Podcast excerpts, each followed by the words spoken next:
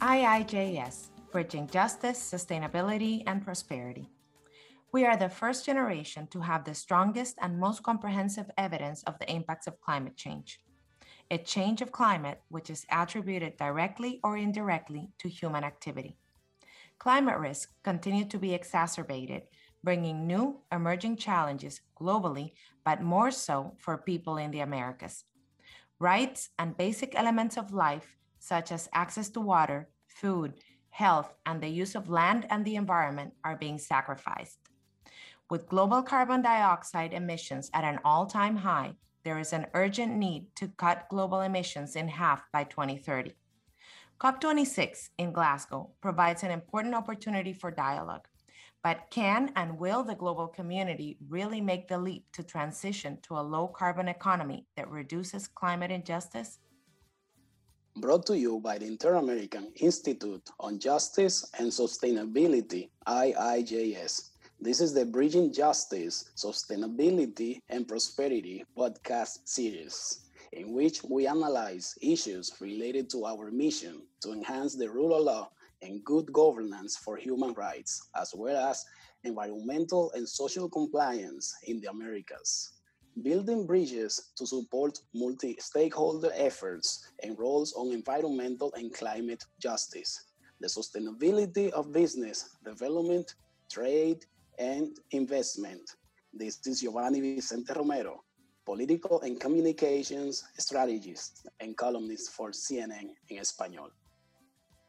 It is no secret that climate change disproportionately affects local communities in developing countries, which rely heavily on natural resources, land, agriculture, and livestock for their well being.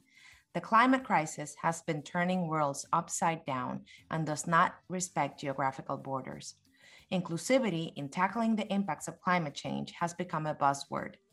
But how can we truly address climate change from a holistic perspective, engaging all sectors while meeting needs of the most vulnerable communities?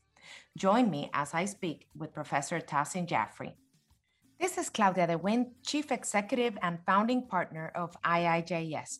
I will be your host today. It is an absolute privilege speaking today with Tahseen Jafry, professor at Glasgow Caledonian University and director of their Center for Climate Justice. Welcome, Tahseen. How are you today? I'm very well, thank you, Claudia. And it's an honor and an absolute pleasure and a delight to be speaking to you today. Thank you so much for joining us. So, let's talk climate justice. It's no secret that climate change disproportionately affects communities in developing countries, which rely heavily on natural resources, land, agriculture, livestock for their well being. Um, can you can you tell me what is all this fuss about climate justice? We have it in the in the Paris Agreement. What does it mean to you? So, let, let you say, Claudia, you know, 2020 was noted to be one of the the, the five hottest years since records began. And last year we saw heat waves in Siberia, the unprecedented rainfall in India uh, and Bangladesh, and uh, the Death Valley in California reaching the highest temperatures on Earth since 1931, which is, you know, a 54.4 uh, degrees. So we are facing this huge climate crisis. Um, so before we can get into climate justice, I think it's important to look at climate injustice. And there's no doubt that the impacts of climate change, as I've just described, um, are going to be felt more in some parts of the world than in others. And as a result, some communities will be impacted more than others. And the consequences of that um, is those who have contributed least to the resulting impacts that are facing the costs and the burdens. So it's the social costs, the economic costs, the livelihood costs, all of these costs and environmental costs are being borne by those who have contributed very little to it. But they're also the ones who are having to deal with the consequences, but adapt to their changing environment. And this is where a real injustice comes in because people don't have the capacity to adapt as quickly as others. And what you had referred to is exactly the case of the of the Americas. In the in the region, we contribute to less of than 25% of the emissions, but are suffering the brunt of the effects. And this goes specifically to most vulnerable and traditionally disadvantaged communities. I think the way I would see it is um, not only these communities are being seen as disadvantaged, but and, and on a positive note, Claudia, they're also the ones that are the solution holders.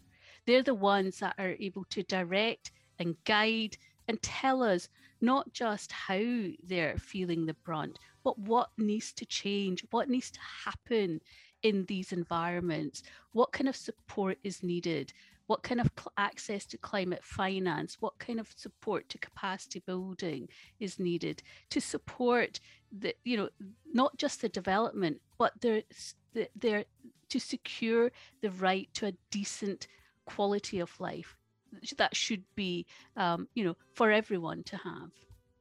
So let me ask you, Tahseen, because uh, you know you you've given me a lot to think about, and when I when I talk about these issues, I normally say that we need to have an integrated and holistic approach to address, you know, the asymmetries, to address the disproportionate impacts, and that everybody has a different role. In this case, to some degree, I feel that by saying everybody is responsible, corporation, governments, action kind of gets diluted you have pointed that the solution lies in communities, and I tend to agree with that as well. So, how can we maintain action from the different relevant stakeholders, like those that are contributing to the problem, but at the same time, harness the capacity of um, affected communities to deliver change? There's so many different stakeholders involved here and the arguments really lie with the mitigation and adaptation side of things. Look we, we have the technology we have the know-how we know what works and we simply need to get that in place to bring down our carbon emissions. But another part of this is it, when I'm talking about adaptation, it, it, involves getting people involved, our communities, and this is everybody.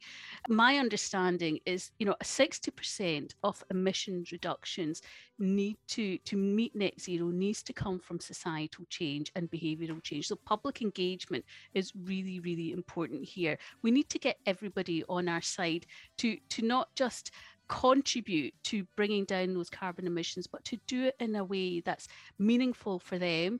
It makes a difference to their to their health and their lifestyle, but also makes a cha- difference to to their pockets.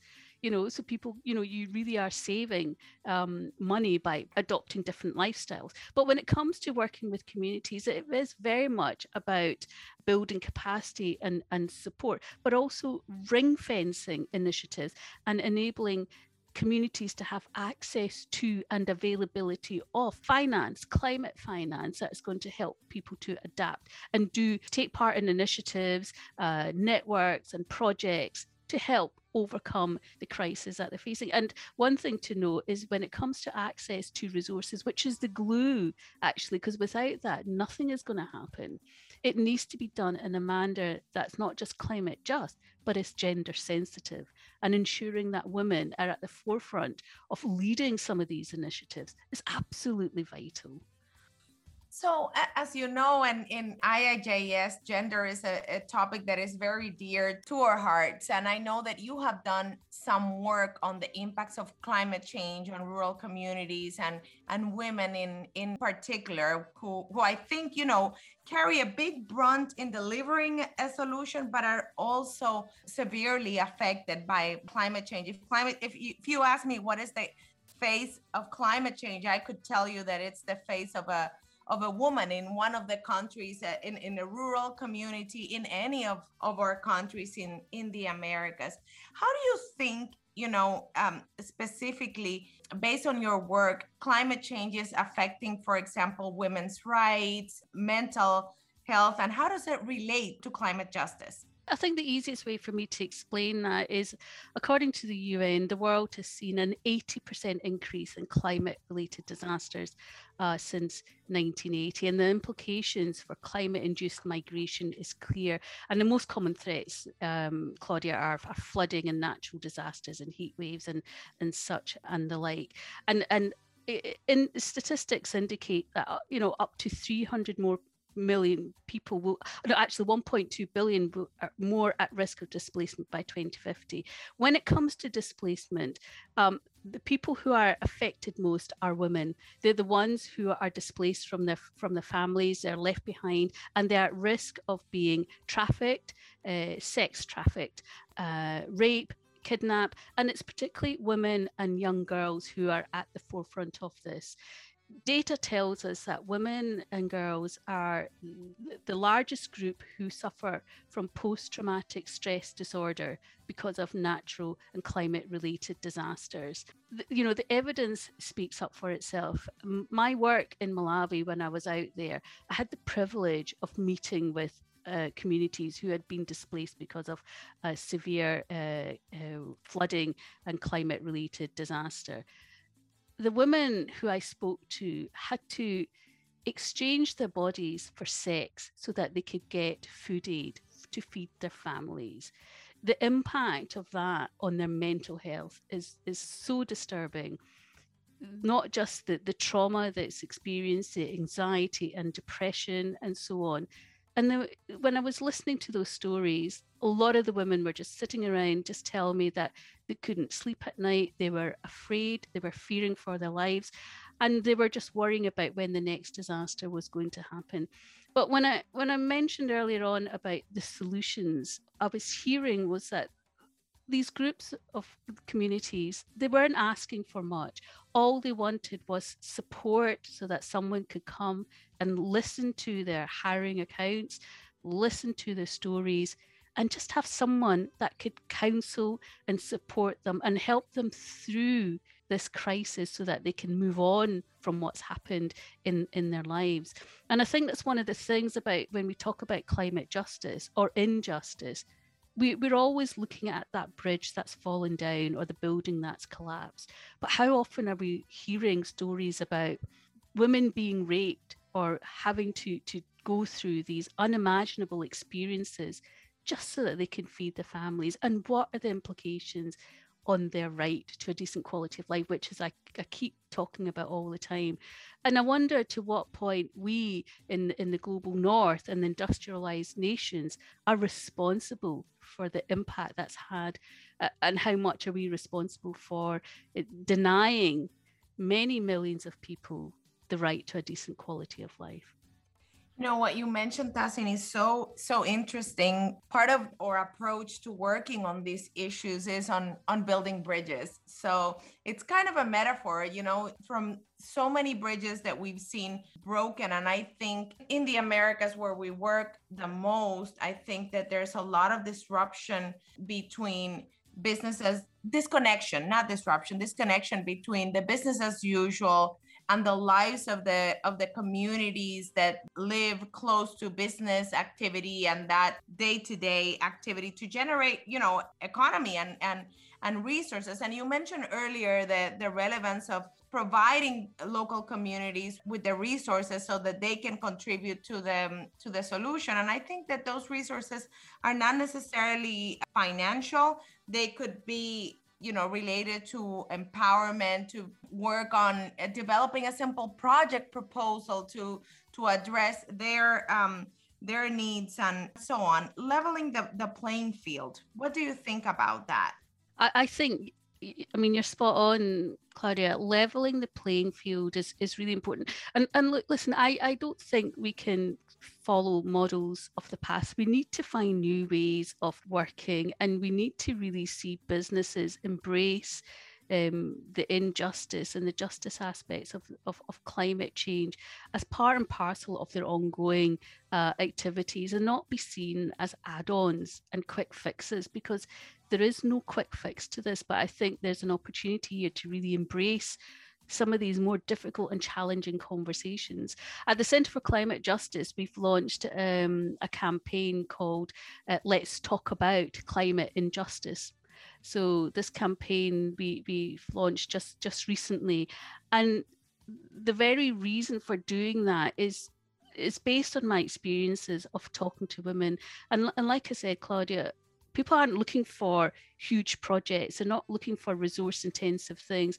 They're just looking for support, whereby you know the people are able to to reach out or or counselling support to reach out to these communities and just a way for women to get together and just talk and share about their experiences to help them overcome trauma because that's at the heart of what we're experiencing here. We don't want to see that trauma happening to many more people. So it's absolutely vital that we have the resources so that this doesn't happen to more and more communities. But all indication is that it is likely to happen.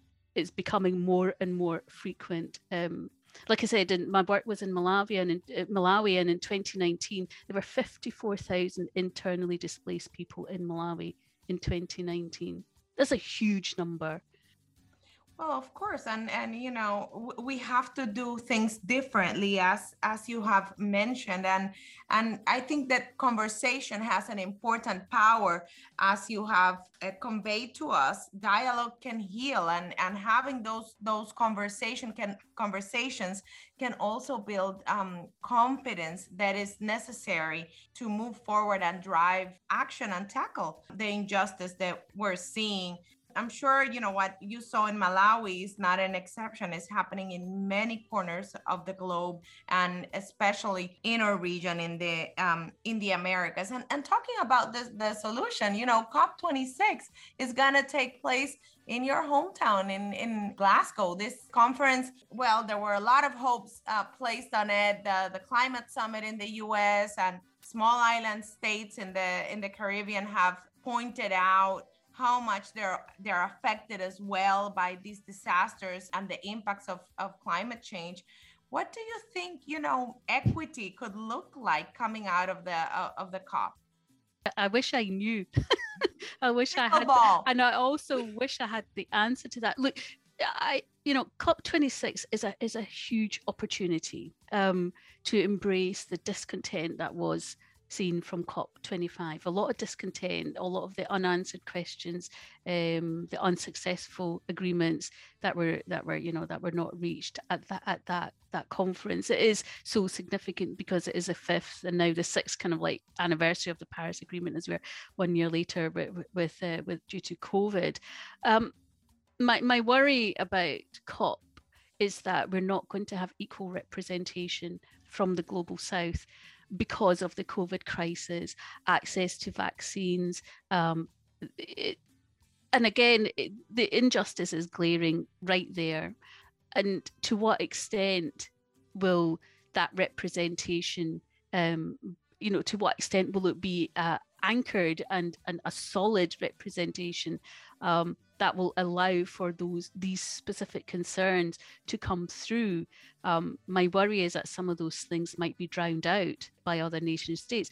I don't know, but my my hope is that there is due diligence given to ensuring equity is placed at the heart of negotiating uh, platforms uh, coming through and that a lot of the, the issues that we're talking about are embraced as part of COP26 you know, in the UK here, Claudia, the UK has committed to net zero uh, by 2050. In Scotland, that uh, that target's even uh, harder. Um, is to reach net zero by 2045. So in Scotland, we are making lots of strides to to get there.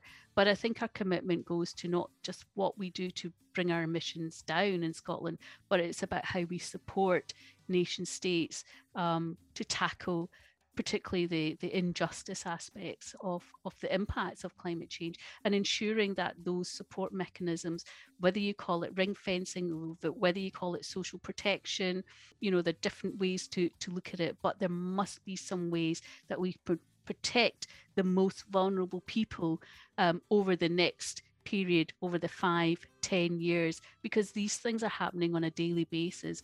And it's not that COP's going to happen in November and this problem is going to be solved. Indeed, it's not going to be solved. So it's ensuring that we, we, we look at things such as, you know, tackling all, all of these injustice issues, of which um, gender based violence, mental health, and physical health, and tra- trafficking, sex trafficking, and rape is just one, you know, one injustice of, of many.